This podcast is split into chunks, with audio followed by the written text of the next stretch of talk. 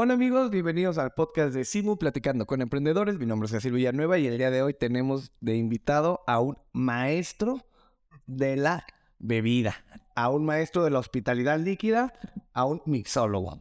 Ok. Adán Moreno, gracias por aceptar la invitación. Bienvenido al podcast de Simu.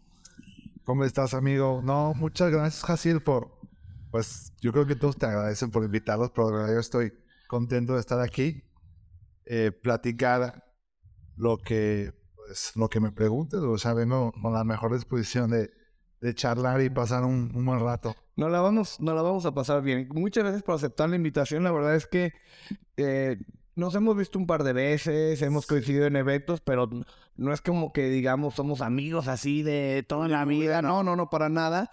Y siempre que mandas una invitación dices, ay, a ver si quiere, a ver qué me contesta y, y aceptaste y pues aquí andamos. Al contrario, siempre es un honor aceptar estas invitaciones. Oye, Adán, tú eres barman desde los 15 años.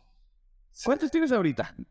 Ahorita tengo 36 años. Estás joven. Te ves chavo, te ves chavo. No, sí, tengo 36 años. 36. Estás muy joven todavía. Sí, te ves más joven. Bien vividos. Eh, pero de bartender, yo siempre lo considero como dos etapas. Ser bartender o, o, o ser profesional, o sea, bartender ya profesional. Entonces, desde que he sido bartender, desde los 15 años, entonces ya súmale, güey, son como más de la mitad de mi vida. 20, 21. 21 años, pero ya cuando mi chip está como enfocado, que de repente reseté todo y metí el de el ser profesional, el ser mejor en, en lo que hago, yo creo que cuando tenía 20, 24, 25 años. Pero yo tengo una duda, ¿por qué fuiste barman desde los a los 15 años uno anda jugando tazos, anda echando las retas. ¿Por qué tú ya eras barman desde tan pequeño? ¿Qué, ¿Cuál es tu historia ahí? ¿Por qué, ¿Por qué tu papá te dejó ser barman a los 15 años? Platícame. Pues también son circunstancias que, de, que pasan en la vida. Lo voy a resumir súper rápido. Eh, yo trabajaba en un restaurante que se llamaba, bueno, sigue existiendo, Chili's. Justamente cuando llegó aquí a, a León, la primera franquicia en Plaza Mayor, estaba donde ahorita está donde Eric Wynn, está ahí el Chili's. Entonces entro como mesero y a los pocos, pocos meses, a lo mucho un año, de ser mesero ahí en Chili's, en las peores zonas, me iba muy mal, obviamente. Me, me, o sea, me metí a la barra porque los bartenders necesitaban irse pues a eventos, a fiestas, nadie quería trabajar los sábados y yo me aventaba ese flete de, de, de, de cubrir turnos, ¿no? Poco a poco me fue adentrando hasta que me quedé completamente con el puesto y a partir de ahí pues lo hacía muy contento, ¿no? Obviamente lo hacía por trabajar, o sea, para sacar la lanita de, del día a día, siempre he trabajado desde, bueno, desde esa edad eh, y, y pagar mis estudios, preparatoria, luego la universidad y nunca dejé de ser bartender, pero tampoco dejé de estudiar. Siempre estuve de la, de la, de la, de la mano de las dos cosas. Oye, sal, salió como niño el dedo porque mi siguiente pregunta es esa. Justamente, tú estudiaste en la Universidad de La Salle. Sí. Muchos egresados aquí de La Salle, Indivisa Manet. Sí, este, estudiaste administración turística, ¿verdad? No, no, administración de negocios. Perdón, administración de negocios. Y haces una tesis sí. que te sirve para graduarte y además esa fue tu, fue tu negocio. Esta tesis que si no me acuerdo se, se llamaba así como experiencia de primera barra de eventos móviles de mixología, no me acuerdo el nombre, pero cuéntanos qué fue esa tesis, por qué la hiciste y cómo se convirtió en tu trabajo.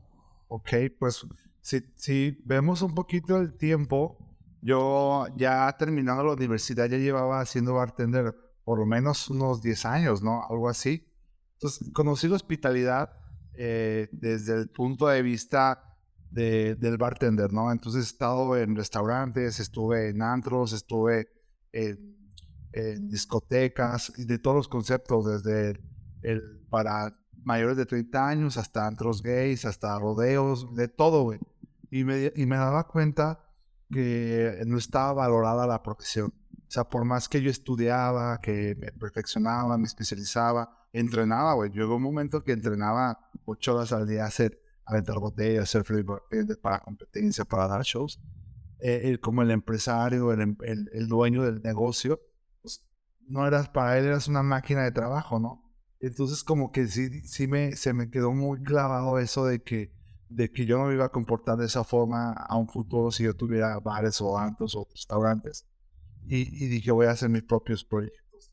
Entonces decidí cuando iba a terminar la universidad, todas esas cosas malas que no me gustaban de la industria, esas cosas que decía, no me gusta, no, así no me gusta operar, cómo tratan a la gente, cuánto le pagan. Dije, voy a hacerlo para, para, todo para mí, ¿no? A mi manera. Exacto. En ese tiempo, pues no había un solo bartender, vamos a llamarlo profesional en el estado o en la ciudad. O sea, yo visité muchos lugares tratando de buscar mentores o maestros, gente que me dijera si yo estaba haciendo bien las cosas o cómo se hacían ciertos cócteles, ciertas técnicas, ciertos movimientos de la barra. Y no había, o sea, visité los mejores lugares de, de ese momento. Y era como esa vieja escuela que lo poquito que sabían no lo compartían, se lo guardaban o te mandaban a volar y no lo había, ¿no? Entonces imagínate en el año 2009, 2010, que le llegas a tu familia, a tu mamá, a, a tu pareja del momento, güey, voy a ser bartender. ¿Qué? ¿O qué estudiaste tanto tiempo? Si ya tienes una carrera. No, pues yo voy a ser un bartender profesional, ¿no? Y, y yo salí aquí y estaba haciendo lo correcto porque observaba lo que pasaba fuera de, de México. O sea, observaba que estaba pasando, obviamente, en Europa, en Asia, en Estados Unidos. Y el ser bartender en esos países era, pues, ser como un arquitecto, un abogado, un doctor. O sea, se pagaba bien, bien dignificado, buenos, buenos, buenos salarios y vivías de la mejor forma, ¿no? Entonces, ¿por qué yo no lo hago aquí, no? También era muy aventurado, ¿no? Era como un salto al precipicio, un salto de fe, pero pues hay que arriesgarse. ¿sí? ¿Cómo te animaste? O sea, ¿cómo tuviste esa visión? ¿Qué, qué, qué recuerdas tú? Que... Entiendo que tú empezaste circunstancial en Chis, Barman, te gustó, pero ¿cómo decidiste dar ese salto de fe, como lo acabas de decir, algo que en México sonaba ser barman y ser mesero, perdón, sí. con, con respeto y con la justa comparación, sonaban lo mismo. Sonaba, y aparte todavía puede sonar de la misma forma. Hay muchos bartenders que lo llevan lo dignifican bastante bien y hay otros que pues todavía se siguen, siguen trabajando como se hacía antes, que no está mal, ¿eh? No está mal. Pero eh, pues a lo, esa pregunta está, está muy buena porque eh, justamente cuando yo estaba estudiando la carrera, te piden en la universidad está un año de servicio. Me lo pedían en ese tiempo, no sé ahora. Entonces trabajé con una contadora eh, que esa contadora o ese despacho hacía dictámenes fiscales para compañías o empresas. Entonces yo estuve ahí casi dos años. Entonces eh, en ese tiempo combinaba paga con eh, auditorías, ¿no? Y auditorías fiscales. Entonces íbamos a revisar la facturación, íbamos a revisar el almacén, los inventarios. Y yo veía que al final el ser contador, el ser administrador, está muy padre, es muy bello, pero no era lo mío. O sea, él está metido en un lugar o estar en una computadora sentado, ser muy sedentario, güey. Yo veía de, pues, de movimiento, de, de, hablar con la gente, de escuchar música, de cansarme físicamente y mentalmente. Entonces, no, no me sentaba, no, estaba, no me sentía bien. Y cuando yo preparaba cócteles, cuando sentía el rush, el estrés, esa, esa adrenalina de, de estar camote, yo decía, esto es lo que a mí me gusta. Y, y, y, de repente la forma de cómo empezar a, a, a mostrar nuevos cócteles, nuevos, nuevas formas de servir, eso me, me llamaba. Pues ahí fue cuando dije un día, tuve una situación muy personal donde como que tuve una crisis. Yo siempre digo los bartenders, o sea, los nuevos bartenders los no tan nuevos. Nosotros los bartenders vamos a tener crisis existenciales en la profesión. Esa crisis significa que te vas a preguntar que si, si continúas o te dedicas a otra cosa ahí es donde tienes que ser muy firme en tu decisión. A mí me pasó a esa edad, como a los 24 años, de, ok, me dedico a otra cosa o, me, o ya tengo, ya toda la experiencia que tengo, la llevo a su máxima potencia, ¿no? Y ahí fue cuando me salí de la contadora, del servicio social, y me volví a meter a, al tema de la hospitalidad, pero ahora sí muy enfocado, o sea, a, ser el mejor de León, el ser mejor de Guanajuato, el ser mejor de México.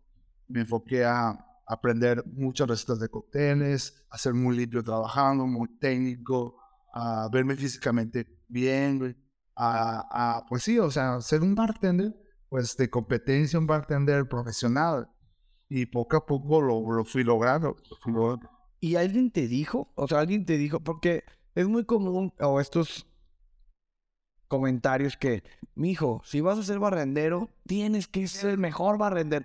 ¿Alguien te dijo que tenías que ser el Es- mejor? ¿O fue tuyo? O... Totalmente, así como tú me lo dijiste, ¿no? Una hermana mía me dijo que actualmente esa hermana siempre me ha apoyado y ahorita es gerente de uno de los lugares donde yo, yo, yo, yo pues, aperturé, Ujú. los que cree. Y así me dijo, o sea, si vas a ser barrendero, tienes que ser el mejor. Si vas a ser bartender, busca el ser el mejor, ¿no? Esa noche, me acuerdo que esa noche que tuvimos esa plática, deprimido, triste, llorando, porque pasaban muchas cosas feas, tristes y feas esa vez. Y al día siguiente me levanté con enfocado. Y vamos a, a darle a, a lo que quería.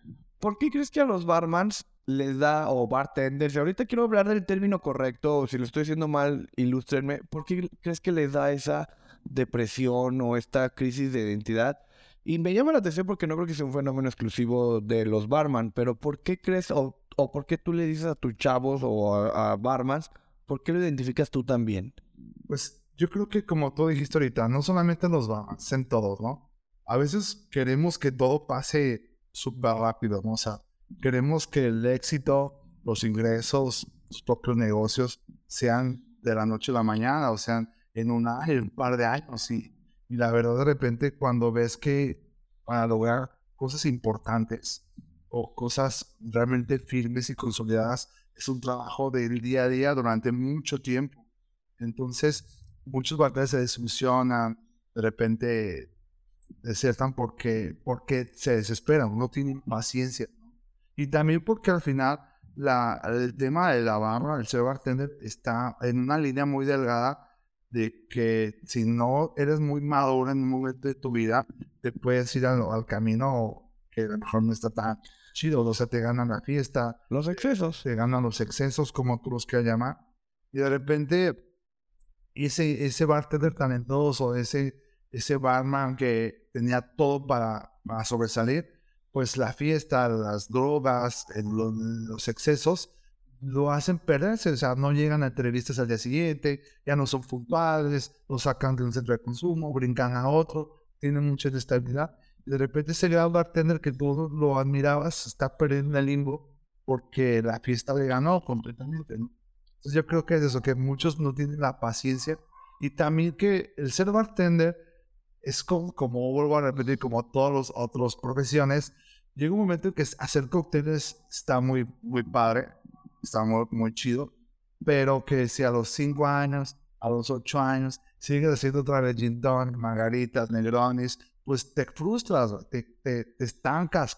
Entonces, siempre tienes que tener esa visión de no quedarte en solamente hacer cócteles, que empieza a hacer otras cosas como gerenciar, como eh, asesorías, como embaja- ser embajador o gran ambassador, o como hacer cursos, ser docencia, o hasta crear tu propio, propio bar, ¿no? Entonces, yo creo que eso me lo dio aparte, obviamente, la, el ser bartender, pero también que nunca dejé de estudiar, ¿no? Que siempre estuve enfocado al estudio, que la verdad que la escuela sí te da cosas que no te da en la calle, o sea, no te da le- la, pues, la chamba, güey. Y, y creo que, que si yo tuviera hijos, si en un futuro que no tengo, sí los voy a meter a la escuela. O sea, estudies porque te da amistades, te da eh, conocimientos, conoces muchos maestros que te pueden ayudar, muchos mentores, te enseñan técnicas. O sea, la escuela por algo existe. Entonces yo creo que también muchos de los chicos bartenders que ahorita existen, que son muy buenos, no sobresalen o no, no brincan o dan ese brinco a ser el, el clásico, el bartender bueno a ser eh, el bartender, o sea, el bartender que tiene su propio bar, tiene su propio negocio. Tú sí, hay una lista que se llama los 50 Best Bar, que esos son los mejores bares de todo el mundo. ¿no? Tú observa quiénes están en esa lista y los, los, los dueños de esos bares son bartenders. Por eso aquí en Guanajuato no hay muchos buenos bares de coctelería o de, o de cóctel bars o de experiencias muy, muy, espe- muy específicas. Porque el que lo tiene que ver es un bartender, güey. No hay manera de, otro, de que llegue un empresario o que llegue alguien más a hacer un cóctel bar porque cuando de repente, oye, hay que invertir en destilados, en herramientas de bar, en cristalería, en esta máquina de hielo, en este refri. Dice, no, güey, yo quiero, no, no me sale. Entonces, no hay cóctel bar chido porque no hay un bartender que diga, vamos a hacer esto porque, porque le falta ese, ese brinquito a, a la gente que anda por este rumbo. Entiendo a la perfección lo que dices porque yo veo que subes tus historias y que máquina del hielo y que el, el hielo transparente, ¿no? O por ejemplo, a mí es algo que me, me gusta mucho estos hielos transparentes o gourmet. Y retomando el punto que decías de se pueden perder en el exceso, lo entiendo bien porque muchos años yo fui mesero, yo fui mesero de bar, de bar y, y yo veía que de, de mesero pues no te va mal. Yo de mesero a veces ganaba 8 mil pesos a la semana siendo universitario. Cuando en mi primer trabajo como egresado probablemente gané eso, ¿no? Trabajando de lunes Y un mes como exactamente lo ganaba al mes. Por eso entendía que hubiera meseros que tenían 40, 50, 60 años, pero también entendía que hay una línea bien delgada donde si no te sales, pues te ganan alcohol, te ganan las drogas, te ganan el exceso en muchas cosas. ¿Cómo pudiste tú separar todo eso para crear Mixology Style? Mixology Style. Sudista. Mi, mi- mi hijo mayor. Cuéntanos tu hijo mayor, que aparte está interesante porque si no me equivoco, de ahí se, de- en realidad de ahí se derivan los otros Todos. dos. Platícanos la historia de mi Mixology Style. Ok, pues en, esa, en ese momento de, de estar trabajando en muchos lugares, en muchos bares, me acuerdo que, que estaba en una cadena importante de bares y discotecas o de aquí de León. Y era su jefe de barra, o sea, eh, diseñé los cócteles, la barra, y de repente, pues me trataba muy mal, o sea, o sea, me humillaron, o sea, creo que nunca me han humillado tanto como esas ocasiones en esos lugares. Pero la gente, La jefe, no, los, los jefes, los gerentes, los dueños. no los clientes. No, los No. clientes no. Tus, tus, tus... O posiblemente Ahora me va. también los clientes, güey, porque ahí ya cuando están borrachos, pues de repente dicen cualquier cosa que no, está chido, ¿no? Pero me acuerdo que esa vez se me quedó tan grabado esa, ese momento de humillación que a, lo mejor, no me acuerdo el acto, pero sí me acuerdo cómo me sentí. Que dije, nunca más regreso a trabajar a un lugar que no sea mío. Y si regreso a las barras, tienen que ser mis propias barras. Entonces ahí fue cuando dije, me retiro de los centros de consumo y me voy a, a- hacer mi lo propio lo mío. O sea, que la neta no sabía qué iba a hacer. Entonces, en el séptimo semestre era diseñar una empresa. Una materia teníamos que diseñar una compañía, una empresa, una marca en la universidad. Y, y empecé a, a diseñar una, una empresa de cócteles que, que era dirigido para eventos. No sabía cómo se iba a llamar ni nada. Lo pusimos, lo puse, eh, con, o sea, porque lo tenía que llevar a la realidad. Entonces, en ese momento creo que tenía poco dinero y puse una, una marca que se llamaba Coctelitos. No sé si lo llegaste a investigar. Coctelitos y Salón Cóctel también habrá Ese es ese... después. Ese fue después. mucho después. Coctelitos, Pero sí. Coctelitos era un, un logotipo que me hizo una amiga de la misma universidad que se va a dibujar. Lo imprimí en una lona y me fue a vender a los mercados informales de la ciudad. Y vendías estos cócteles sin alcohol. Sí, eran todos sin alcohol. ¿Cómo se llaman? ¿Es- ¿Smokes? Eh, Mocktails. Mocktails. ¿Y Mocktails. cómo te fue vendiendo Malo, cócteles en los tianguis? Muy mal, muy mal. Imagínate llegar a la línea, a la pulga y pagar el puesto, pagar el diablito que se robó la luz, te dejaban hasta la orilla. Entonces yo en ese tiempo mi conocimiento de coctelería no era tan amplio, o sea, conocía lo básico, güey. conocía lo más básico que, o sea, si lo, lo le preguntas a alguien a la calle, ¿qué cóctel conoces? Eso yo conocía, güey. Piñas coladas, baby mangos, mojitos.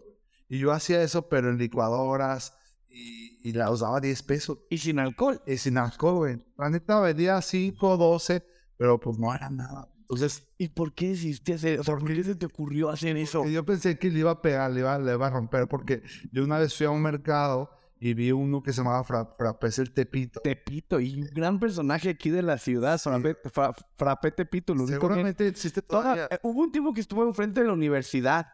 Sí, cierto. Aparte, eh, Frappé Tepito tiene una gran historia porque también vendía tenis. Yo, fue mucho tiempo que fue mi dealer de tenis. Así es. So- Y él vendía tenis y, y tenía los frappés también. Ojalá esté escuchando. Saludos a Ojalá lo vea. Ojalá no vean. Buena al- inspiración para al hacer coctelitos. Fíjate quién y de dónde evolucionó. Y, y yo lo veía y, y, pues veía 10 licuadoras, güey, un chingo de gente y así, pero nada, y voy a hacer eso, pero con las recetas que yo tengo. Y no, o sea, error, ¿no? Error, o sea, no. Me puse como dos meses, era pérdida. De repente hubo, había, había un sobrino mío que, que fue el que empezó conmigo todo. Él me ayudaba, él tenía 15 años, yo tenía como 24, 23. Y le- un día le pagué 15 pesos, así, tengo, esto es lo que ganamos, hoy. tú 15 y yo 20, ¿sabes? Y pues bueno, la verdad que regreso a la universidad, le platico a la maestra y me dice, creo que eh, no es mala idea, estás mal enfocado, ¿quién te va a comprar el servicio? Es donde tienes que hacer la segmentación de mercado, eh, ver tu nicho de mercado. todo Pero regresaste a la universidad como egresado, como una asesoría. Todo estás, todo estás en estudiando. ese momento, O sea, pusiste coctelitos todavía como estudiante. era como estudiante. Te fue mal y regresas como, oye maestra, me fue mal. Sí, sí. Y te orienta esa maestra. Orienta y ¿Recuerdas qué maestra fue? se llamaba Michelle. Saludos a la maestra Michelle. Sí, sí, ahí, sí, ahí sí, que seguramente siguen las hay en muchas. Y pues bueno, el chiste que eh, le, le doy el cambio radical. Creo que eh, pagamos por, pagué por un logotipo. Hicimos el nombre de Mixology Style. Y, y hicimos como paquetes, o sea, paquetes, pero ya un precio un poquito más elevado para que la gente tuviera más confianza. Y nos salimos de los mercados y empezamos a hacer que la fiesta de, de mi hermana, los tres años de un primo, la primera comunión de la vecina, puros eventos así de, de conocidos. Friends and Family, como Completamente. muchos negocios de startup empiezan. Al mes, o no, eh, al año, no sé, 10 eventos, güey, casi uno al mes, a veces, a veces nada. Y poco a poco fui, fui, fui pegándole, pegando, así, fui, fui trabajando muy lento, pero yo nunca dejé de, de, de entrenar, o vamos a llamarlo, está, es- en Navarra se llama free bartender, aquel bartender que avienta las botellas. Entonces yo estaba enfocado en Mixology, pues decía, de lunes a viernes no hay como trabajo, no hay, no, no se hace, no se ve cerveza ni nada. Pues yo entrenaba y entrenaba prácticamente ocho horas al día. ¿Pero tú solo? Yo solo, ¿O, o en la escuela? ¿O yo solo en el parque Los Cárcamos. tú ibas con tus botellas de entrenamiento? una mochila, una, un garrafón de, de agua y unas tortas y me iba al Metropolitano, al parque, al parque Los Cárcamos. Y de repente empecé a, a hacer un poquito mejor, a hacer una rutina de un minuto a cinco minutos, y más, más botellas, más dificultad. Y me inscribí una vez, visité eh, internet y vi un torneo porque ya me sentía bueno y, y busqué una competencia. Me inscribí, viajo a Morelia, compito y quedé en segundo lugar. Y ahí conocí a un bartender que tenía menos años que yo, tenía como 20, pero era un monstruo. Es, actualmente para mí sigue siendo el mejor play bartender de todo México. Se llama Hugo Soria. Yo le dije, enséñame lo que tú sabes. Me fue una semana con Hugo, me entrenó, empecé a competir y empecé a viajar así. Eso me dedicaba. A, una vez al mes viajaba que a Cancún, que a Puerto Vallarta, que a Morelia, Ciudad de México y competía. Competía en las competencias de free bartender. ¿Y había premios en efectivo? Había premios, a 20, 15, De ahí te costeaban los viajes. a veces quedaba, lo máximo que quedaba era tercer lugar. O sea, nunca quedé en primero, güey, porque yo, yo, creo yo que, que me faltó todavía más seguridad de escenario porque se me caían muchas las cosas. Es un tema, eso, de repente, hasta ese es un tema de, de hablar de puro bartender. O sea, que ahorita nuestro, es- nuestro tema no es de bartender. Bueno, el chiste que... que- No, pero, pero dilo, o sea, porque es un tema de bartenders, o sea, porque hay muchos términos, hay muchísimas rutinas, hay formas de trabajar que, que, si, que si fuera para un puros bartenders, este sería un tema muy interesante. pero ¿qué, ¿qué crees que fue lo que te faltaba? Digo, aparte de esa seguridad, o sea, era entrenar más, era más tiempo. Creo que lo que me faltó es dominar a los nervios. Los nervios. Dominar el escenario. Perfecto. Es como pararte y dar una conferencia, ¿no? Que no sé si lo has hecho, pero cuando la hiciste la primera vez te sudaban las manos, güey. Te, te sudaba, o sea, todo eso te pasaba en una competencia con jueces y con público. Es como si te subieras a cantar. Sí, sí, sí, al final de cuentas es un performance, un show, es un público, es un escenario y, y los nervios eh, traicionan o a muchas personas nos traicionan. Claro. Entonces, ahí empiezo a hacer muchos como que competencias y me empiezan a ver para dar shows, pero no solamente ya en competencias, sino en, en bodas, en eventos y en escuelas. Y entonces me invita, me invitan a dar una ponencia en esa, en ese tiempo esa universidad se llamaba el Politécnico de Guanajuato. Mm, Ahorita después se llamó el Icon. que creo que ya no existe. Paz descanse. Paz descanse. o- Bueno, bueno, salieron muy buenos chefs de ahí. eh. Sí, sí, sí, Muy buenos chefs de ahí salieron. Bueno, el chiste es que me invitaron a una conferencia, di la, la ponencia, la, el taller conferencia, y de repente, terminada la ponencia, se me acerca el chef director de esa, de esa es- universidad que es gran amigo mío, se llama Gustavo Palma, chef Palma, y enfrente de todo dice, chicos, les presento al nuevo maestro de mixología de la Universidad Politécnica. Te comprometió. Y al mismo tiempo dije, güey, no, huevo, güey, o sea, ya estaba ahí en el último semestre de la universidad, o sea, estaba en octavo. Y dije, güey, ya saliendo de aquí ya tengo chamba. Tengo chamba. Y prácticamente, sí, literal, termino la universidad y ya soy maestro en el Politécnico de Guanajuato. Les daba a los de séptimo, les daba a los de, creo que nada más séptimo. ¿Te gustó ser maestro? Mucho, güey. Ahí empezó otra de mis grandes pasiones, que la docencia. La docencia. Oye, pero ¿cómo, cómo fue la evolución de los eventos? O sea, Sí. eh, eh, eh, digo, sí nos estás contando y todo, pero empezaste con Ah, los... ¿cómo- cómo no? Exacto, ¿Cómo ¿cómo, rompió? explotó? Porque ah, em, ah, hablamos mucho por Instagram y hoy tienes hasta 16 eventos en un fin de semana. Sí, sí. ¿Cómo, cómo pasaste de 10 eventos al año a 16 eventos en un fin de semana? Totalmente, eso a veces me vuelvo a preguntar. Hay un hay tema muy clave ahí donde eh, empecé a ser el, bar- el bartender pues más conocido de, de- del momento, pues porque no había. Y una vez estaba, eh, me, me invitaron a servir un festival del gobierno por el gobierno de Guanajuato. Ese tiempo se manejaba Guanajuato, si sabes, si Ujú. recuerdas. Fui a servir unos cócteles a ese festival de en Pénjamo y ya de cuenta que eran muchas marcas de tequila, mezcales, y todos estaban solos y yo tenía un carrito y lleno, güey, fila, fila. Y todos así como, ¿quién es ese güey, no? Llega uno de los directores de Corralejo y me ve de lejos y como que se espera que termine mi servicio o mi, eh, o mi, o mi producción. Se me acerca y me dice, güey, quiero que vayas a y hables conmigo. El chiste, para hacerte la corta, me hacen embajador eh, global de Corralejo. Global. Global. ¿Qué Porque no había, no había embajador. ¿Qué significa ser embajador global de En Corralejo? ese tiempo, imagínate, del año 2002 a 2013, era promocionar la marca, pero no de una manera más eh, moderna, más actual, con eh, entrenamientos para bartenders, diseño de coctelería, eh, patrocinios de eventos, eh, eh, ir a centros de consumo, que es un restaurante para hoteles, a hablar de la marca, hacer catas. Era el, el embajador. Entonces me dijeron, eres embajador de, de Guanajuato. De repente ya vete a Guadalajara, ya vete a México, ya vete a... Andaba de arriba para abajo. Todo eso. Trataban como, ya sabes, Todo eso pagado. todo pagado. Todo pagado y ya, ya de repente todos los eventos que empezaba a trabajar eran para Corralejo, pero a, nombre de Mixology. Entonces yo subliminalmente servía los eventos con Corralejo, pero tenía ahí mi página, mi Facebook, mi, mis- mi logotipo en, los vasos, en todo de Mixology, ¿no? Y llegó, y llegó un momento en que empecé a viajar no solamente en, México, sino en otros países, haciendo la promoción de, de tequila. Entonces ahí me conoce el gobierno de Guanajuato y me empieza a invitar a los tianguis turísticos a que, a ver, vamos a servir el de Mazatlán, vamos a servir el de Guanajuato, el de Guadalajara. El de Ciudad de México. Entonces yo iba como mixólogo y aventaba el, el, el- el catering o el cóctel de bienvenida en el stand de Guanajuato, güey, que a veces Guanajuato protagonizaba toda la fiesta del tianguis turístico. O sea, ahí me tienes haciendo mil cócteles con otro ayudante ahí y a lo que podíamos en ese momento, pero lo hacía muy chido. Y ahí empezó que me empezaron a, a conocer event planners, banqueteros, marcas y poco a poco empezamos a servir una boda. Y, y ahí donde lo que hicimos muy importante también es que nunca descuidé la calidad del producto y el ser bartender. ¿no? De los insumos. de los insumos, todo eso. Porque a lo mejor el- las barras móviles actualmente están de moda, hay muchas, pero trabajan como baqueteros.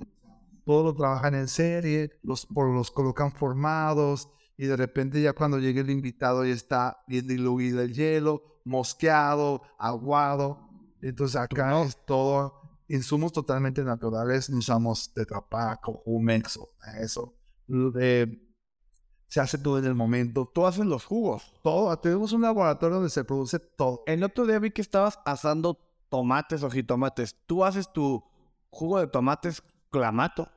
Vamos a llamarlo que tengo un cóctel que el, el tomate lo tatemamos como si fuera una salsa, pero en vez de hacer salsa voy a hacer un puré de tomate para un cóctel que tengo.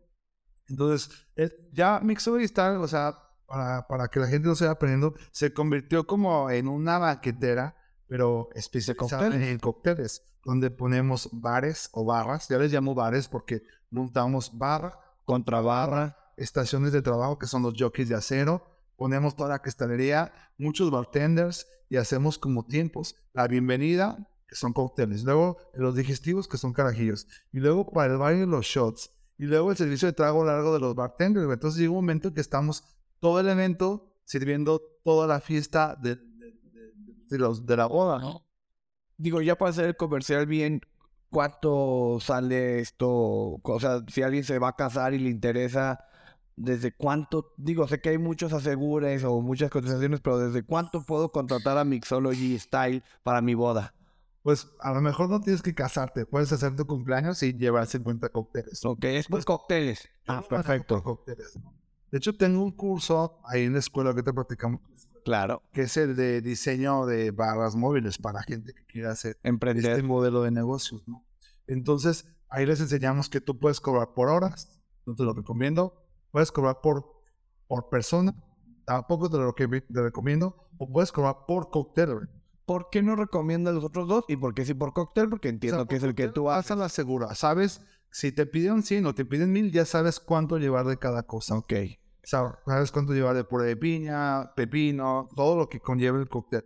Y cuando es por hora y cuando es por persona, que dice son 5 horas ilimitado para 300 personas, ahí es un volado, güey. Puede ser la lista muy hepática. O muy buen hecho. O esta tota, güey. Entonces ahí los, los, las empresas que manejan ese sistema de negocio o ese modelo de negocio es todo, todo que no se echa a perder o, insumos que no son perecederos. Entonces yo tengo aquí mis, mis pilas de refresco, tengo mis, mis, mis cajas de jugos y si no los ocupo, güey, pues a la próxima Al otro evento. Y la calidad del cóctel cambia, güey. Entonces tú vete a unos mariscos y, pide, y si te hacen un ceviche con limón de polvo, ¿qué vas a decir? No. ¿Por qué los cócteles permitimos es más, que nos una michelada sabe buena con el jugo falso de limón. Entonces yo creo que por eso llevamos ya 12 años, 13 años ya, que clientes de hace 13 años me siguen contratando, güey. O sea, le serví su, boda, y luego el bautizo, y luego la primera comunión, y ahorita así, o sea, tengo clientes que, Adán, oye, vente ahora esto así. ¿Desde cuántos cócteles te pueden contratar? 50 cócteles. Es el mínimo. Hasta la, la, cuando es un día antes de la boda, se le llama el rompehielo. Y luego se le llama eh, la boda y luego una tornaboda. Entonces, en San Miguel de Allende, que es una zona donde he trabajado mucho, se hacen esas fiestas de tres días. Entonces, diseñas unos cócteles para rompehielo, otro para la boda y otro para la boda. Gran evento. Entonces, Podemos, Gran boda. Desde 50 cóctelitos, que es lo mínimo, hasta tres días de boda, lo que tú quieras.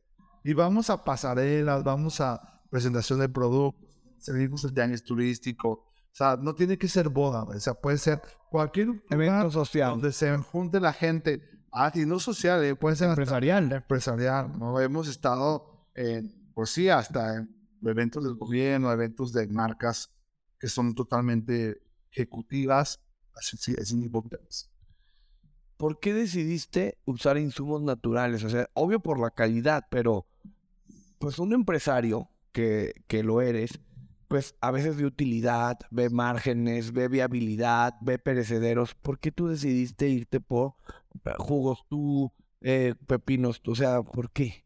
A esa, esa pregunta me encanta. Qué bueno que O sea, yo, o sea, lo fácil no me gusta. O sea, cualquier empresario que quiera, o sea, yo siempre me pongo a pensar, cuando de repente mucha, mucha gente tiene una lana, o sea, tiene un capital, va, quiere abrir varios restaurantes, como, es como que todo el mundo quiere tener un restaurante o quiere tener un bar.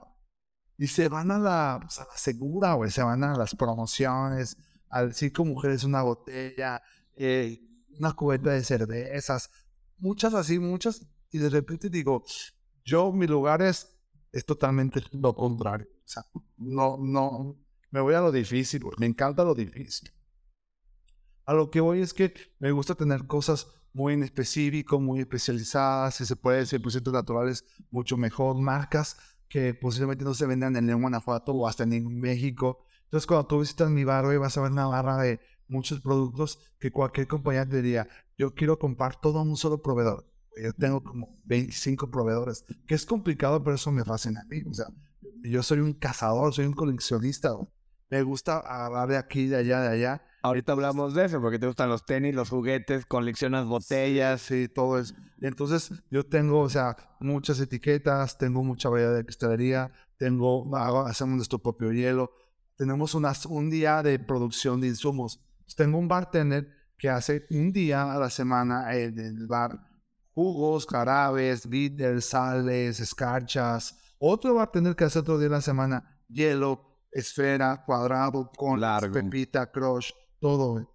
Entonces, aparte están los bartenders que operan todo el día. Entonces, eso hace que Mixology sea diferente a todos, que, que, que, que, sea muy difícil de alcanzar, güey. Obviamente nos pueden invitar, güey, pero, pero vamos muy adelante, güey. Vamos muy adelante. Basta lo adelante que te permites compartir el conocimiento en tu escuela, en las barras móviles. Qué es algo que tengo que regresarle a la comunidad y a, y a México, ¿no? O sea, o sea, tenemos que también ser como solidarios y bueno, hay ahora todo lo que hemos trabajado para que lo digan a ah, la Qué chingón. Entiendo que Mixology crece tanto que de repente, pues tu mayor problema era no tengo barmans. No hay barmans. ¿Qué hago? Mi escuela. ¿Cómo decidiste? Digo, la necesidad ahí está, ¿no? Y, y lo sé porque, bueno, pues hice mi tarea, investigué a Dan. Sí entiendo que no tenías barmans y entonces dijiste, pues voy a crear mi escuela de barmans. ¿Cómo lo decidiste? ¿Por qué le pusiste Instituto Mexicano del Bajío? Cuéntanos, cuéntanos la historia de la escuela. Eh, perdón, Instituto de Mixología del Bajío, discúlpame. Está, es justamente, eso es parte importante, pero todo viene de un plan, ¿sabes? O sea, la tesis que tú dices, que se llama Proyecto de Negocios de Eventos de Mixología, que es con esa me titulé en la áreas de administración. Ese proyecto habla sobre hacer tres empresas en 15 años. Entonces, ¿cómo desarrollar? Que ya lo hiciste. En menos, en nueve años. En nueve. La primera compañía es un catering, que son barras móviles. Y según los 10 años tienes que hacer una escuela. Y en los 15 años tienes que tener tu propio centro de consumo, que es un cóctel bar. Y ya, o sea, es lo chido para todos los empresarios que estén enfocados que sepan hacia dónde van, güey. Porque si nada más estás trabajando por trabajar, güey, posiblemente el camino se te hace, puede ser mucho más largo y mucho más ambiguo. Quiero hacer una pausa. Cuando tú tenías veintitantos años, ya sabías que ibas a tener tres empresas. Yo no sabía. Lo plasmaste en tu lo, tesis. Lo plasmé así. Obviamente, era muy soñador, güey. Pero lo hiciste. Sí, sí lo hice. La verdad es que... Qué chingón. Que, ahorita que lo escuchas hasta la, piel se me pone chiquita. A mí también. porque se logró, se logró. Y no paramos, hay que hacer más cosas, ¿no?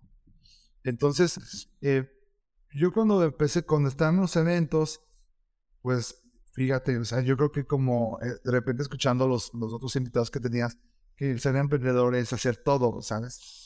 Entonces, yo en los eventos, yo hacía la producción, yo hacía el jugo de limón, los jarabes, la curva, yo montaba los eventos, llevaba la cristalería, las barras, güey. Yo desmontaba, yo servía, yo vendía, yo hacía las pruebas de menú, güey. No, una locura, güey. Entonces, hasta ahorita, pues a lo mejor siento que estoy un poquito eh, subidita de peso, pero ya estoy en buena forma. Pero ese tiempo era, estaba un atleta, güey. Un atleta día activo. O sea, cargaba, descargaba, era, o sea, eh, porque no estaba ir al gimnasio, güey, porque estaba en friega. Y, y luego ya, una buena planner me empezó a agarrar de cabecera. Un maquetero me empezó a agarrar de cabecera. Ah, sí, dame esto. de repente se empezó, se, se ponen de acuerdo. No, no se ponen de acuerdo, pero los dos el mismo día y... ¿Qué hago? Que, luego tres, luego cuatro. Y fue cuando dije, no, o sea, esto, esto hay que, hay que eh, planearlo de la mejor forma. Y ahí es donde me aventuré en, en hacer la escuela, que empezamos allá en la moderna, atrás del IMSS T1 ahí puse había como un, un cowork que se llamaba Omelette Sí, de Ángel Gutiérrez, si lo conozcas. sí, saludos al buen Ángel. Ay, es- y pasa, me apoyó muchísimo. Entonces él me dice, ah, vente aquí, me rentó una oficina y de repente ahí hacía mis pruebas de menú para los novios y los novios ya estaban como más tranquilos de decir, oye, ese chavillo me va a hacer mi boda, güey. Ah, pues tiene una oficina. Sí. Una oficina, confianza, la confianza, daba confianza, ¿no? Pero de repente ya, en vez de voy a hacer curso. ¿Qué hago esta semana? Nada, porque mi- lo fuerte para mí empezaba de viernes, Viernes, sábado, domingo. Entonces, esta semana empecé a diseñar cursos y, y sí, sí, sí llegaba la gente, o sea, llegaban chicos. Hasta que dije, si lo voy a hacer, yo soy de esa idea de que si van a hacer bien las cosas, lo que sea, hay que hacerlo de la mejor forma. Los, o sea, los detalles te descubren para bien o para mal. Si no vas a hacer las cosas bien, deja que alguien más lo haga. Y por eso dije, lo voy a hacer el instituto, lo voy a hacer de la mejor forma. Eh, diseñé un instrumento de planación que significa como todo el re- todas las clases, las sesiones, el tema, los subtemas, las presentaciones en PowerPoint o en la empresa que tú quieras, de todo lo que se iba a dar en mi diplomado. Y yo tenía esa experiencia porque diseñé el del Icon y en la Salle ayudé en algunos temas también, ¿no? O sea, a lo mejor ya había, un, ya había un plan de trabajo en la Salle, que también fui maestro de la Salle, pero estaban muchas cosas, ¿sabes? Mu- Muchos recetas ya no tenían sentido que las que se, se, se enseñaban. Y el chiste que hice un, un- una oferta académica que se llama Diplomado de Mixología, donde en, durante seis meses te, tienes que ir al instituto 27 ocasiones a recibir un entrenamiento de tres horas al día, donde tú haces prácticamente todo. O sea, si toca, si toca la clase de ron, haces cócteles con ron. Si toca la clase de ginebra, con ginebra. Así con cada uno de los destilados, rapidez, trabajo bajo presión, arte late, tisana, higiénico de alimentos, cerveza, obviamente la mixología. Y hicimos el diplomado, diplomado en mixología. Y empezamos la generación número uno en el 2015 y ahorita en el 2023 vamos en la generación número 15. O sea, ya pasaron 15 generaciones. ¿Cómo es poner una escuela? O sea, ¿qué tenías que hacer? ¿Qué trámites? ¿Qué permisos?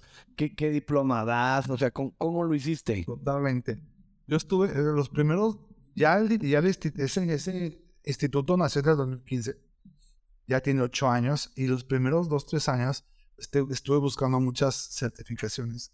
Que de la SEP, que de la SEC. De repente fui a hacer los exámenes de la SEP y yo veía los exámenes de la lo que era ser bartender para ellos y decía, esto está mal, güey, esto ya no existe, esto ya no se ocupa. Este tipo de servicios ya nunca, es obsoleto, ¿no? Yo dije, yo no necesito pertenecer a estas, aunque mucha gente quiere, Busca, busque eso respaldo. Cuando de repente me buscan para el, para el papel, la certificación, digo, te pasa este link, es gratis y, y sácalo tú. O, o ve aquí con la SEP, haces un examen que te cuesta tal, y ten, güey. Si, si quieres eso, ve por ahí.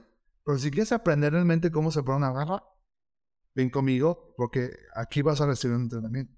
Entonces yo dije, yo me voy independiente, no necesito de marcas, de gobiernos, no necesito de, la SEC, de la SEC, de nada. Voy a hacer mi propio método de, de, trabajo. Y aquí estamos. O sea, hoy, en día eh, llegar a un, a un centro de consumo y decir, egresé del diplomado, pesa bastante. Tie- Tiene más peso que decir, Mucho tengo más. el título de la SEP que de es un SAP. examen... En- quiere decir las universidades, pero de la. No, no, no, de la- vamos, a, vamos a, a jugar de la SEP o de cualquier Sí. universidad. ¿Y por qué? ¿Cuál es mi métrica para saberlo? Pues porque los mejores bartenders actualmente de todo el Bajío ¿Son tus egresados? son, son del instituto. Tenemos el caso de éxito de Gox- Goxu. Está trabajando en Dante Café en, en Nueva York, de jefe, no de jefe, de, de, de bartender. O sea, de ¿El bartender. jefe de barra?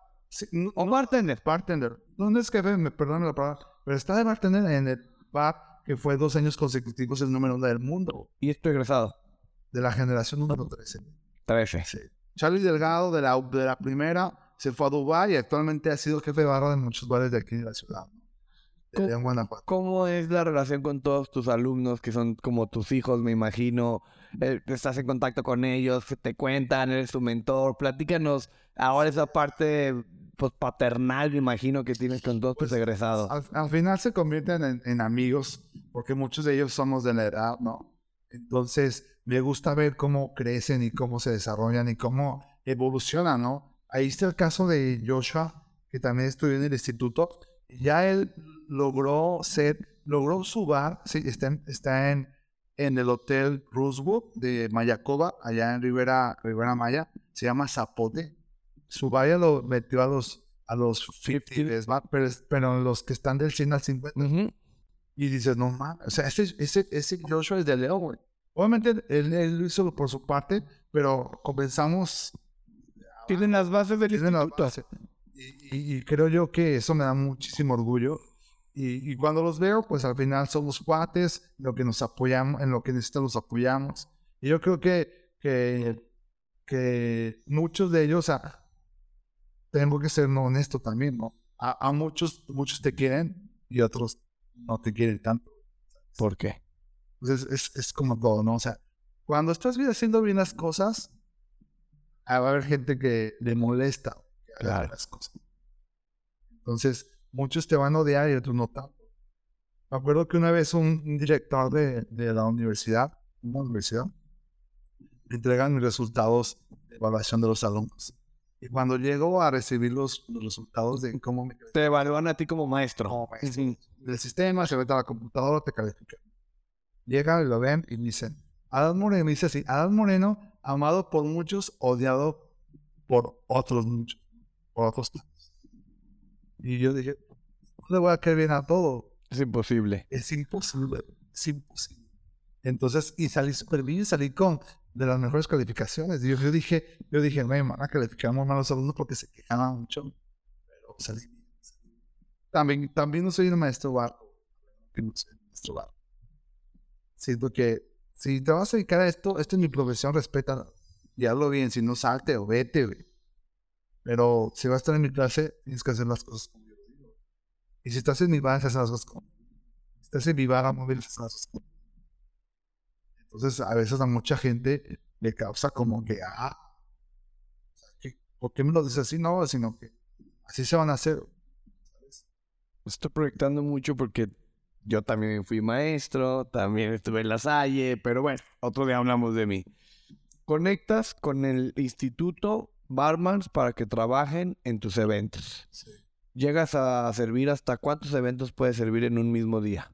Pues actualmente ya lo vamos a llamarlo que en base a la experiencia y los errores decidimos no trabajar más de seis eventos por sábado.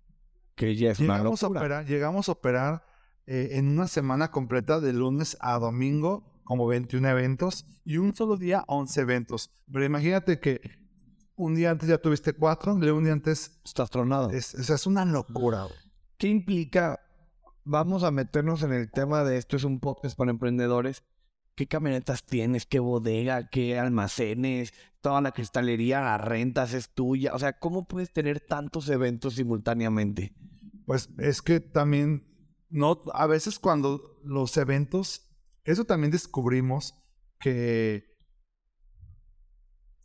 que, noso- que las barras móviles piensan muchos que nuestro negocio es poner las barras. O sea, el diseño de la barra, el mobiliario, el cascarón. Y no, o sea, porque nosotros no somos una empresa de mobiliario.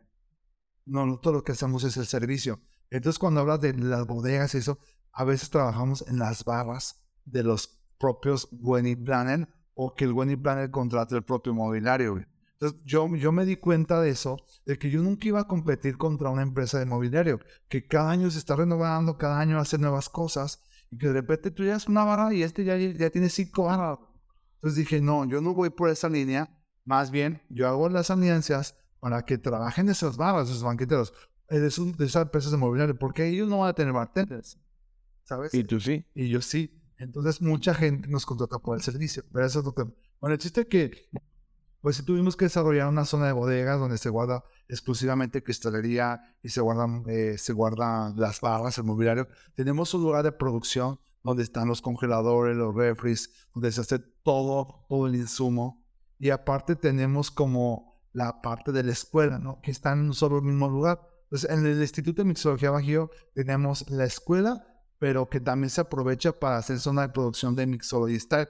Al mismo tiempo, ahí hacemos las pruebas de menú para todos los One Planner y todos los nonos que nos visitan. Entonces, aprovechamos todo el espacio, ¿sabes? Hacemos, simplificamos. El futuro, la visión que tenemos es ya tener todo junto. Bodegas, estacionamiento de camionetas, zona de producción, congelación, clase, clases, bar, todo, todo. Y eso es lo que nos hacer aquí. ¿no? ¿Tienes idea de cuántos vasos cristalería tienes? Si hay un inventario, es bien importante. De hecho, aquí en, en mi celular tenemos un drive que es una hoja exclusivamente de inventarios.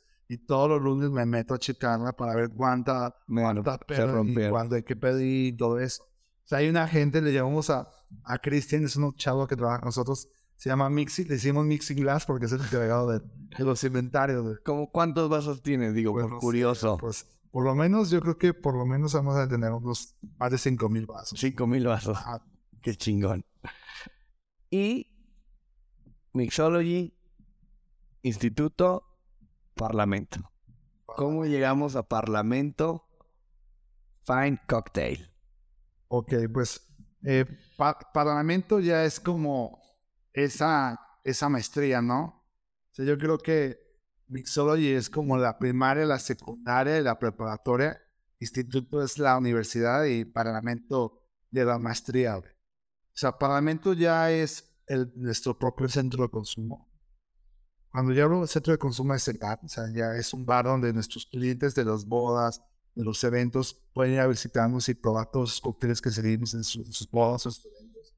Y que también va muy para el especialista de que, que quiera, que le gustan los cócteles. O sea, yo estoy seguro que, que mucha gente se identifica con esos lugares donde quieres ir a platicar, quieres tomar un buen trago, güey, que digas, de repente no te ha pasado que dices, güey, quiero ir por un Dime Martini, quiero ir por un, por un Manhattan, güey. Y de repente dices, ¿a dónde me la tomo aquí en la, ciudad? No lo hacen bien, o sea, se equivocan en los ingredientes, se- la cristalina no está fría, no tienen la copa correcta, el bartender ni se le sabe la receta. güey. ¿A dónde vas a tomarte un Dry Martini en León, Guanajuato? Hay pocos lugares. Creo Si que no es que ni uno. no, pues es que sí, se lo tienen que tomar en serio los bartenders, ¿no? De repente me decía un bartender, ¿qué tengo que tener para hacer un buen dry martini? Yo le decía, lo puedo hacerlo sin problema. Primero, refrigera, co- Compra fría. pon tu cristalería en un congelado. Número dos, la ginebra también tiene que estar en una, en una nevera. Se tiene que salir congelada, muerta. Tienes que tener el mixing glass, que es como la jarrita. Sí, donde mezclas. Exacto. Tienes que tener obviamente tus vermuts y aparte tienes que eh, eh, pues hacer bien la técnica, la delusión. Y no se chequea, se refresca. Eh, se me va a olvidar la frase de, de James Bond. eh, Es, es, eh, shake, stereo shaken. Exacto. No dice, dice, eh, shake it, not stir. No stirring, sí. O sea, no le gusta a James Bond eh, el original, lo quiere shakear. Ah, él es al revés. Exacto, exacto. Yo me imagino porque, porque así el original refrescado es más fuerte, más, más alcohólico. Y, y- este James Bond lo crea más ligero, más suave, más diluido, porque cuando agitas el hielo, rompes el hielo, lo diluyes, Le metes aire, le metes agua, exacto. más ligero. Entonces es para estar bien en, las peleas. Para, para que no... que- Exacto. Y, y, y, pues sí, ahora sí que despista- despistar al enemigo.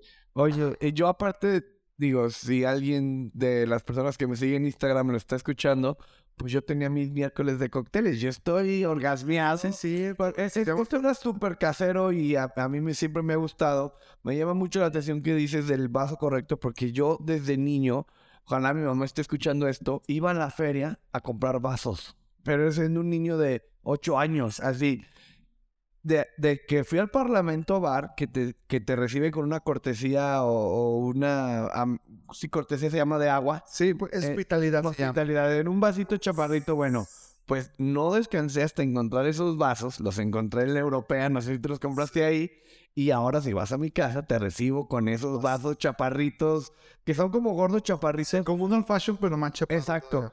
Y, y todo lo que dices de, de los vermouths, de los... eh, tengo un buen amigo que también le gusta, el old fashion, el encontrar el... Angostura. El angostura bitter, que hoy ya es muy popular, pero hubo un momento en el que no es broma. Si yo fui a, si yo fui a cinco vinaterías o diez, no exagero.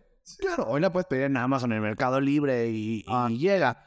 Pero está Antes, increíble. antes el que te hacía un old fashion era porque el bartender se lo trajeron de Estados Unidos o viajó a otro país y lo consiguió. lo, con- lo conocía. Lo consiguió, se lo trajeron. O un cliente se lo trajo.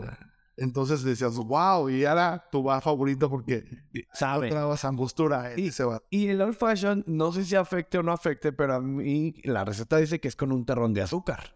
Hay, Entonces- hay varias formas. Entonces yo quiero, no quiero con azúcar en cuchara, no lo quiero con este jarabe, yo lo quiero con un terrón. Terrón de azúcar de merara. Exacto. Ya eso ya yo no lo sabía.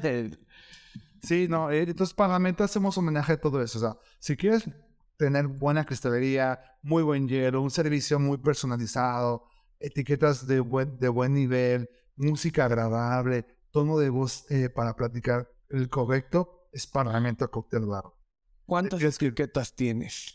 La, haz de cuenta que Parlamento es una barra en forma de herradura, una U, y, y en, esa- en medio de la U se sientan los clientes y en los costados están las, la barra. Es una barra que tiene ya, la última vez que fue eh, en noviembre del año pasado la contamos, 703 etiquetas. Y nos especializamos en Ginebra, tenemos una colección de Ginebra que son más de 200. Queremos lograr ser el bar con mayor número de Ginebras en todo México. ¿Cuántas necesitas? Pues yo creo que ya lo somos, sin dudas. En, en Singapur está el Atlas Bar. Ellos tienen más de 5.000 ginebras. Búsquenle, ahí los que nos están escuchando, busquen en Instagram, Atlas Bar. Y es una barra así, pero así, Bueno, güey. wow. Nunca he ido, es uno de mis sueños llegar a ir a ese bar y echarme unas, unos, unos Ray Martínez ahí. Echarme una margarita. Sí. Echarme una, echarme una corona. ¿Cuál es tu cóctel favorito, Adán? ¿Tienes un cóctel favorito? Es también mi estado de ánimo. Ok. Pero, Tus tres favoritos. mira, voy a ponerme cinco bebidas. Ok. La número uno, lo que tomo es, es Bacardi 8 o Habana Selección de los Maestros, es un ron. Los dos son unos ron de Puerto Rico y el otro es un ron cubano.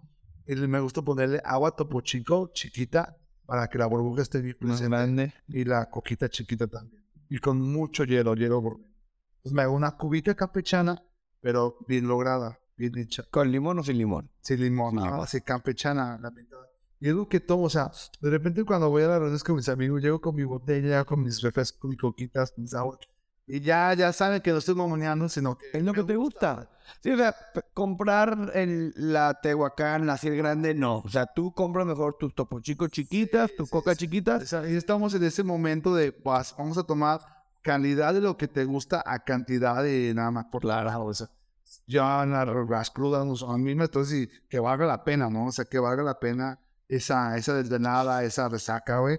Busco algo que te gustó un día. Tu ron con tu agua Eso y coca eso pequeña. también importante es, es, eh, eh, emprendedores que, que quieren hacer negocios y que no tiene que, que ver con la mixología ni con los bares, es que tienen que saber tomar. O sea, una, una reunión de negocios con empresarios, con gente que vas a hacer un trato importante, es, es que saber de lo que se habla, de repente las etiquetas, de cuando llega el bartender, solo o el mesero, que estás tomando, saber qué estás pidiendo. Y si tu cliente te pi- pide un Manhattan o pide un Boulevardier, no vas a decirme una limonada. Si yo hago un negocio y pido una limonada, güey, no confío. güey. No podemos concordar tanto, ¿sabes? Eh, probablemente en ese momento se cae el deal. Sí, sí, claro. Ron, ¿qué más? ¿Qué más Eso. toma Adán Moreno? Ya cócteles, ya cócteles de la receta del Boulevardier me gusta mucho. Es la variante del Negroni, que es Ginebra, Vermouth y Campari, pero quitas el gin y le pones whisky. Me gusta el whisky de centeno que se llama Right. whisky, Vermouth y Campari. Me encanta el Boulevardier. Y, y va también en Mixing Glass, ¿no? Exacto, Steer. Me gusta, eh, obviamente, el Dry Martini con la Ginebra Plymouth, la Ginebra de Puerto de Plymouth, Inglaterra. Me encanta esa Ginebra. Eh, Evan 3. El Dry Martini lleva aceituna, lleva limón, no lleva... ¿Qué, qué debería de llevar? Dependiendo, dependiendo también del bartender. El original, pues, es con la aceituna. Pero actualmente se está poniendo mucho de moda que cuando estás haciendo el steer, el bartender con la mano izquierda tiene la piel de, de limón amarillo y está haciendo el perfumado. Tú estás sirviendo, lo va subiendo el pur. El pur significa el líquido que va subiendo y lo va perfumando, ¿no? O sea, al momento que cae el líquido, los aceites del, del Del- perfuman y entonces sientes el aroma delicioso. Y, y ahorita está sirviéndose mucho de esa forma. Me gusta mucho el Dry Martini. Yo creo que el Dry Martini en tu bajo favorito es el, lo, lo, mejor que puedes, con buena música, con, con tu chica, con tu esposa, con una buena comida. No puedes pedir nada. Es lo máximo, ¿sabes? Estoy muy emocionado porque voy a llegar a mi casa a hacerme un Dry Martini. O sea, cuando viajas a, cuando viajas a un país, la gente dice, ve a los mercados. Ah, sí, ve a los mercados. Come la gente, come lo que la gente come ahí, pero, pero también ve a los bares de, de, los, de la ciudad, ve a los bares del barrio. No te quiero, no quiero decir con cantinas, que están bien las cantinas, pero ve a bares de cócteles. A mí me encantan las cantinas. me encantan las cantinas, pero en las cantinas no me pueden a veces, a veces cantar cócteles tan chidos. Claro. Pues vayan a bares a, les recomiendo que vayan a visiten bares. Bares de, de, de los mejores lugares que Oye, Adán, he visto que en tus stories, en tu Instagram, pues de repente ya te empiezas a codear con celebridades, que Benito, que Juan Jaime, eh, que Alejandro, de... ¿Qué ha pasado ahí? ¿Cómo, cómo, que, el Buki fuiste, ¿no? A servirle a su mansión, a su hotel. A su hotel. ¿Qué, qué, qué es eso? O sea, ¿cómo, ¿cómo fue eso? ¿Cómo te fue? ¿Cómo te ha ido? Ellos te buscan, se da la relación, fue por gobierno. Platícanos tu vida con las celebridades. No, tanto así, a pensar que sí, pero gran parte de los, de los artistas que, que he conocido ha sido por, por una wedding planner que me lleva a sus bodas. Es una, es una de las mejores wedding planners en México. Eh, me gustaría nombrarla, se llama Diana Sandoval. La aprecio y, la verdad que la estimo mucho porque cree en mi trabajo. Entonces, en sus bodas, pues maneja un perfil ya pues, de, de alto nivel, ¿no? Yo he estado en bodas donde de repente estás trabajando, se cae el telón, está tu baba, se cae el escenario de atrás, se cae el telón y, y tocan Los Ángeles Azules. De repente estás estaciado escuchando Los Ángeles Azules, de repente sale Belinda cantando la segunda canción. Dices, ¿qué está pasando? ¿Qué se está casando, Dios mío? Sí, no. O de repente me ha tocado ir a fiestas o a servir donde está la banda de recodo. La otra vez estuvo también Manuel Mijares me tocó hacer la carta de cócteles de su restaurante a este mercantero en su Y la última más loca que, que serví la boda de, de Maite Perroni allá en Valle de Bravo. Y que se casó la barra de mixo y sirvió la boda de, Maite Perroni. Entonces no sabíamos quién se casaba. De repente va a te, te, contra, te contactó el wedding. El wedding. O la wedding. O sea, no te dicen, más dicen, es, es un famoso. No pregunta, güey. Tú vas, tú vas, tú vas a, sacar tu servicio. Entonces de repente vas, estaban sirviendo y ves, ves llegando a Sebastián Rulli y a esta a Lili Boyer, luego Consuelo Duval, Omar Chaparro, Tony alto Es que, y les hablan, oye, Consuelo, ¿te, te preparo otro más. No, no, no, no. Y dices, qué chido, ¿no? O sea, ¿a dónde hemos llegado? sirviendo cócteles, no, qué chido, la verdad que... El niño que estaba en los tianguis, viendo rusas, viendo eh, piñadas. Piñadas sin alcohol, cortea, sirviéndole a celebridades en, en bodas famosas. No, ojalá brinquemos a, Hollywood. Lo, lo vas a hacer, estoy seguro que lo vas a hacer. Adán, ¿cómo encuentras el equilibrio entre tener un bar, una escuela, una barra de eventos? Eh, ¿Te gusta ir de viaje? Cuando vas de viaje coleccionas, eh, tienes tu pareja, tienes perros. ¿Cómo encuentras el equilibrio para vivir?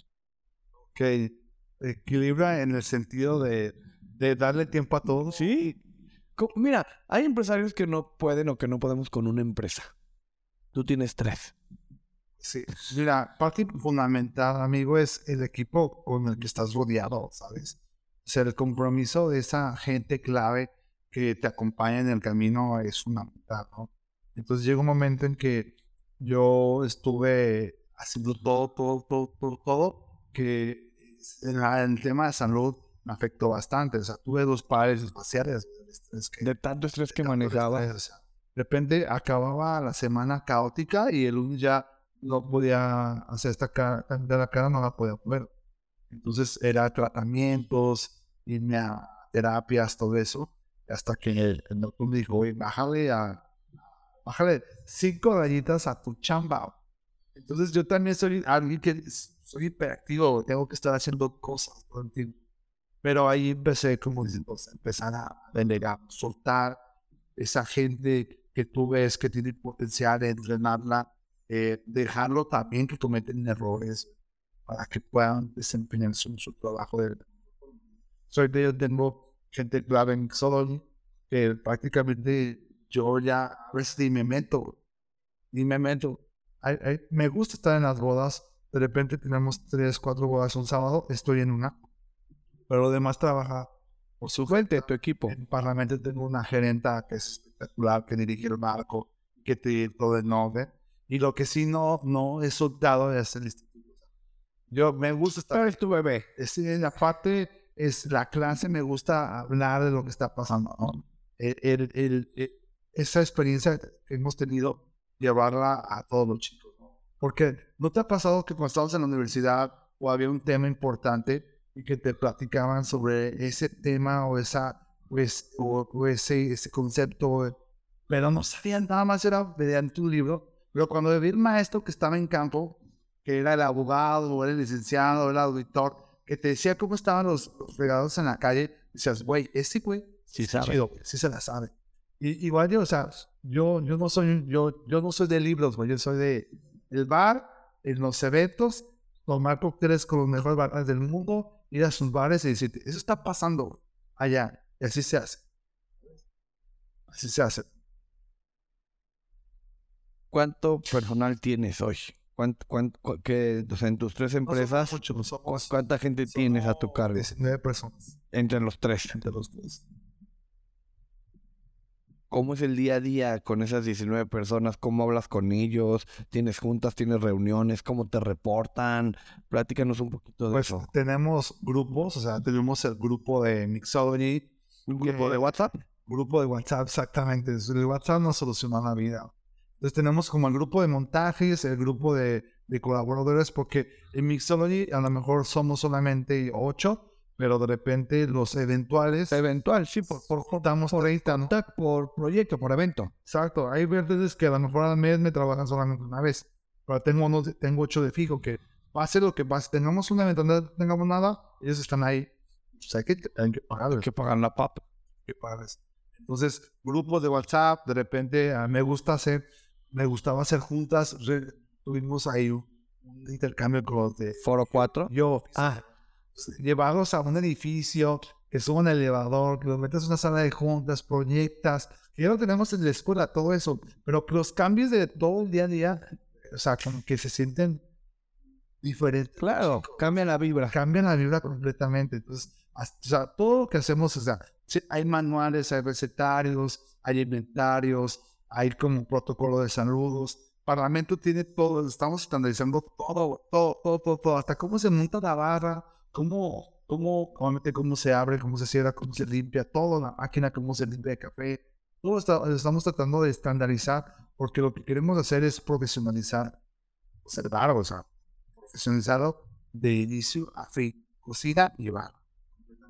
Entonces se hacen juntas, se hacen manuales, se hacen recetarios, se hacen publicados, nuevos grupos de WhatsApp, eh, obviamente presentaciones, las presentaciones de cómo hay que ir vestido, tenis negros, pantalón negro, camisa. Me gusta que cuando trabajen tengan el, una hasta arriba. El mandil limpio, no puede, el mandil está duro de los usos.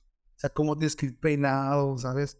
Porque al final también muchos jefes nos contratan por cómo los vemos en la mano, ¿sabes? ¿Y quién te dijo todo eso? ¿Por qué lo haces? Chapa, güey. La vida. De repente también ah, me gustan mucho los podcasts, leer audiolibros, o sea, escuchar audiolibros, escuchar a los güeyes que son más exitosos. ¿Quiénes son tus mentores? Pues no tengo un mentor, o sea, puede ser que los mentores es, es pues, puede decir? Pues un caso, escuchado, o sea, escucho, por ejemplo, mejorar el nivel de calidad, mejorar el nivel de calidad de vida del director final. ¿Se lo ¿Hace el podcast? No lo he escuchado, lo voy a escuchar. Está bien. Yo también el de Cracks. Cracks, saludos a los Otrava. Sí, los Otrava. Escucho el de ¿Dónde está la oportunidad del Master Muñoz, güey? Que te dice cosas. el personaje creo que es uno, pero Carlos Muñoz, eh, quitando a lo mejor muchas cosas del personaje, tiene buenas frases. Sí, obviamente escucho los, la, el de aprender a, aprender a emprender, ahora el podcast de audiolibros. Entonces, imagínate, viajo a Guanajuato por lo menos cuatro o cinco días a la semana. Tienes una hora de carretera. Una hora de carretera donde me avento podcast, ¿no? En vez de escucharte unas rolitas, podcast, podcast, podcast, temas importantes, me clavo en el tema, lo investigo y trato de aplicarlo completamente a, a lo que yo hago. ¿Cuál fue el último tema que te clavaste, que investigaste, así que nos digas, no, ¿sabes qué? Escuché este concepto y me clavé y lo estoy aplicando. Lo que yo quiero hacer es institu- institucionalizar todos mis proyectos. O sea, cuando tú institu- institu- haces institucional todas tus empresas, güey, tú estás listo para que en el momento indicado que te las quieran comprar, las puedas desprender, Puedes vender. las puedas vender. Entonces significa tener todo. Y no solamente se implica manuales, sino que implica muchas cosas más allá, ¿no? Problemáticas, manuales, eh, papeles de notario, güey, todo eso que esté listo para, para, para poder desprenderte y venderlo a. Quiero hablar del tema de la pandemia porque pues yo sé que a ti te, te, te debió de afectar mucho. Probablemente tú no te acuerdas, pero en la pandemia vendías unos kits o unos paquetes Uno, y yo compré. Y tú, me, y tú me lo llevaste. ahí te conocí. ¿Cómo, ¿Cómo resolviste la pandemia? ¿Cómo te afectó? ¿Cómo te pegó? Digo, a, ti es uno de los sectores, al ser hospitalidad líquida, pues, que más te pegó. No había eventos, no había bares. Fuimos los últimos que nos, que nos, nos activamos, ¿no? De- Pues, ima- o sea, ya la pandemia sabemos qué pasó. Eh, yo necesitaba un break, güey. Yo venía de, de explotar Mixology y de llevarlo a su máximo potencial, de empezar a viajar a muchas ciudades. Y, y cuando pasó la pandemia, dije, ¿qué, güey? ¿no hay bodas? Y dije, a toda madre, güey. A toda madre, güey. Me quedé en mi casa. De repente decías una semana, dos semanas, tres semanas, un mes. Y decías, Ay, no cabrón. hay empresa que resista sin cero ingresos del día a día. No, No hay, no hay una sola que pueda sobrevivir. Entonces empezamos a, a hacerlo de que embotellar los cócteles. Fuimos los primeros. Le duela a quien le duela. en botella de todo cócteles. En todo México. Embotellar cócteles. Lo que hacíamos es que las botellas que ocupábamos para nosotros guardar el limón, el jarabe que están todas lavadas, ya, ya limpias, cristalinas, empezamos a hacer nuestras recetas famosas, le poníamos la etiqueta a mano y las publicábamos en nuestro Instagram y las llevábamos a los, a los, A casas, A casas. casa, donde fuera. y caían una lanita y pues sobrevivías. Y después hacíamos como el kit. A ver, te vendo, es que teníamos ahí un stock de vodka, de... Tenías. Pues de, lo- que de, de los eventos, decía, hay que mover esa madre, ¿no? Y empezamos a hacer, a ver, te pongo cinco deshidratados, te pongo cervezas de jengibre y te pongo vodka, ácido Moscow Mule. Y la gente les compraba. Claro. Y de repente llegó un momento que se nos acabó eso, güey. O sea, acabaste el stock. acabó el stock, güey. O sea, O sea, te fue muy bien. pues no tan bien, pero sí, sí para, para comer, para vivir, para pagar la renta y todo eso, ¿no? Ok. Si no se iba. Y luego lo que hicimos fue que eh, le dije a, a Fanny, que es mi mano derecha, mi nombre, que me, me ayuda a hacer todo esto, sea posible. Le, le decía, vamos a, hacer cursos. Porque toda la gente estaba haciendo cursos, pero digitales. Sí. Entonces nosotros dijimos, no, hay que hacer presencial. Ahora la mixología Está, está muy complicado. Sí se puede, Sí pero se está muy puede. complicado. Porque, pues, no voy a comprar 38 botellas para... Sí, 15 licores. Exacto, para hacer 10 cócteles. Se va a salir un- Exacto. Entonces empezamos a lanzar en el instituto una oferta del curso intensivo que era sábado y domingo, de 10 de la mañana a 7 de la noche. En pandemia. Y en pandemia, vete a preparar 30 cócteles, 15 el sábado, 15 el domingo. Y con la, con, la, con la campaña de que es momento de hacer cosas diferentes. Es momento de tener un plan B. Es momento de buscar, buscar nuevos horizontes. Hicimos un video y, y obviamente la gente decía, güey, ya no tengo mucho tiempo. Yo no sé si ya va a seguir trabajando en esto. Güey, tengo que hacer, hacer otras cosas. En una de estas, esta es mi segunda fuente de ingreso o la primera. y, y, y lleno el primer curso. Luego hacer otro. Lleno el otro curso. Hicimos de mayo a diciembre de 2020, hicimos como 15 cursos. De estos intensivos. De esos intensivos. No, yo estaba agotado, güey, agotado. Quiero hacer paréntesis porque el instituto normalmente son diplomados. Digo, hay que hacer la aclaración diplomados, si no me equivoco, son más de 90 horas. ¿sabes? Más de 96, si no me equivoco. De acuerdo a ciertas universidades, para que se llamen diplomados, tienes que cubrir 96 horas. 96 horas. Y eso era lo que hacía el instituto. Exacto. 15 generaciones. Sí. ¿Sí son 15? Actualmente, ah, Actualmente, en ese 15. tiempo llevábamos como 11. 11. Y entonces hiciste los, diplo- los cursos, perdón, de 20 horas, de que son- 8 horas, 14 horas, no sé. De, pues sí, de cultura general y de introducción a la barra. Y, y ahí ya no iban bartenders o gente que se dedicaba, aunque quería ser bartender, iba gente de Quien fuera. que fuera, güey.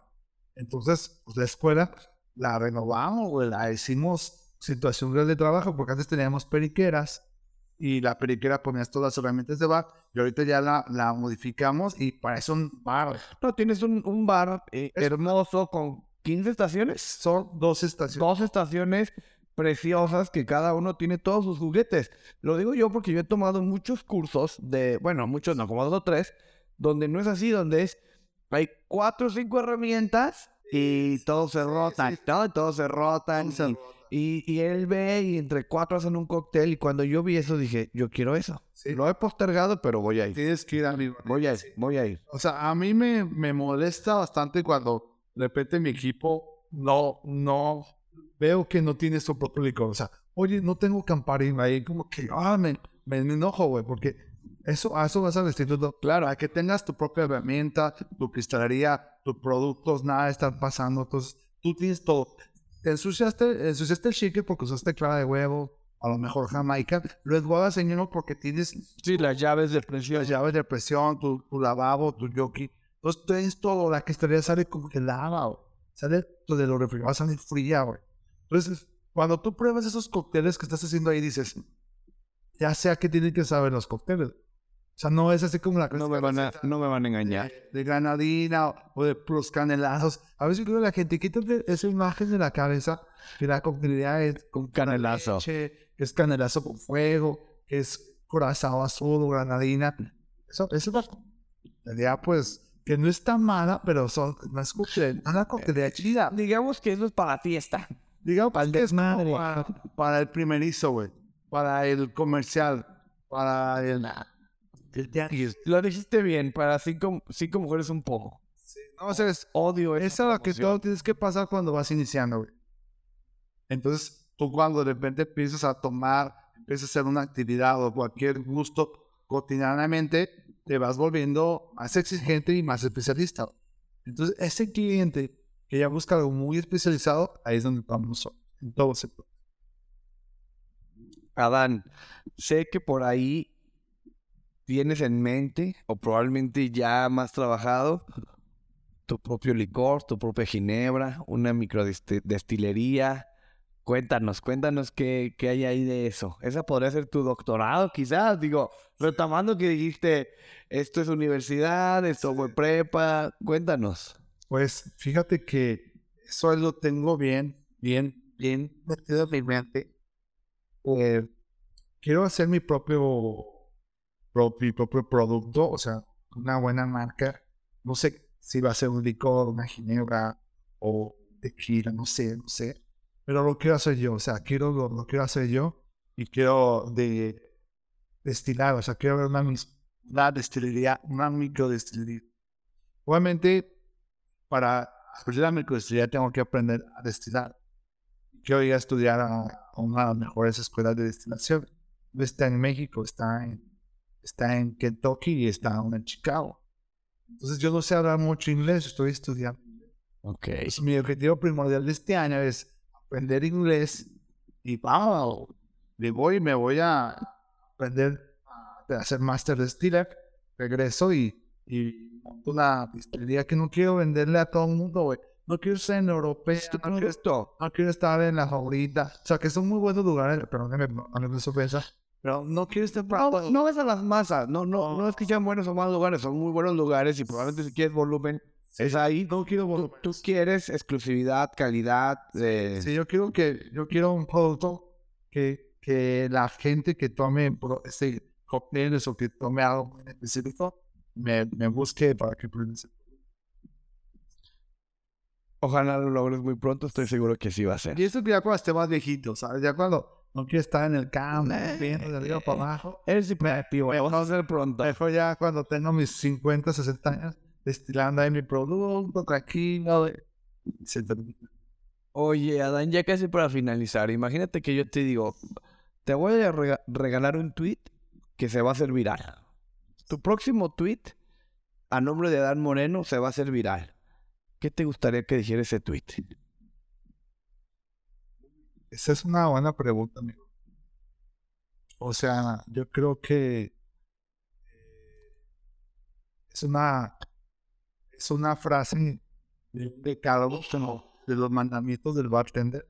Lo hizo lo hizo una persona que se llama Santiago Policastro Pichín. No va a ser frase mía propia, pero si va a ser muy viral va a haber mucha gente que, que dice así, ¿no? Eh, sé, sé bartender, pero merecelo. O sea, toda la gente que se dedica a esto como yo, es- o sea, la palabra puede ser muy profunda o muy vaga, pero si realmente quieres ser un gran bartender o, bartender, o dedicarte a esto, sélo, pero merécetelo. ¿sabes?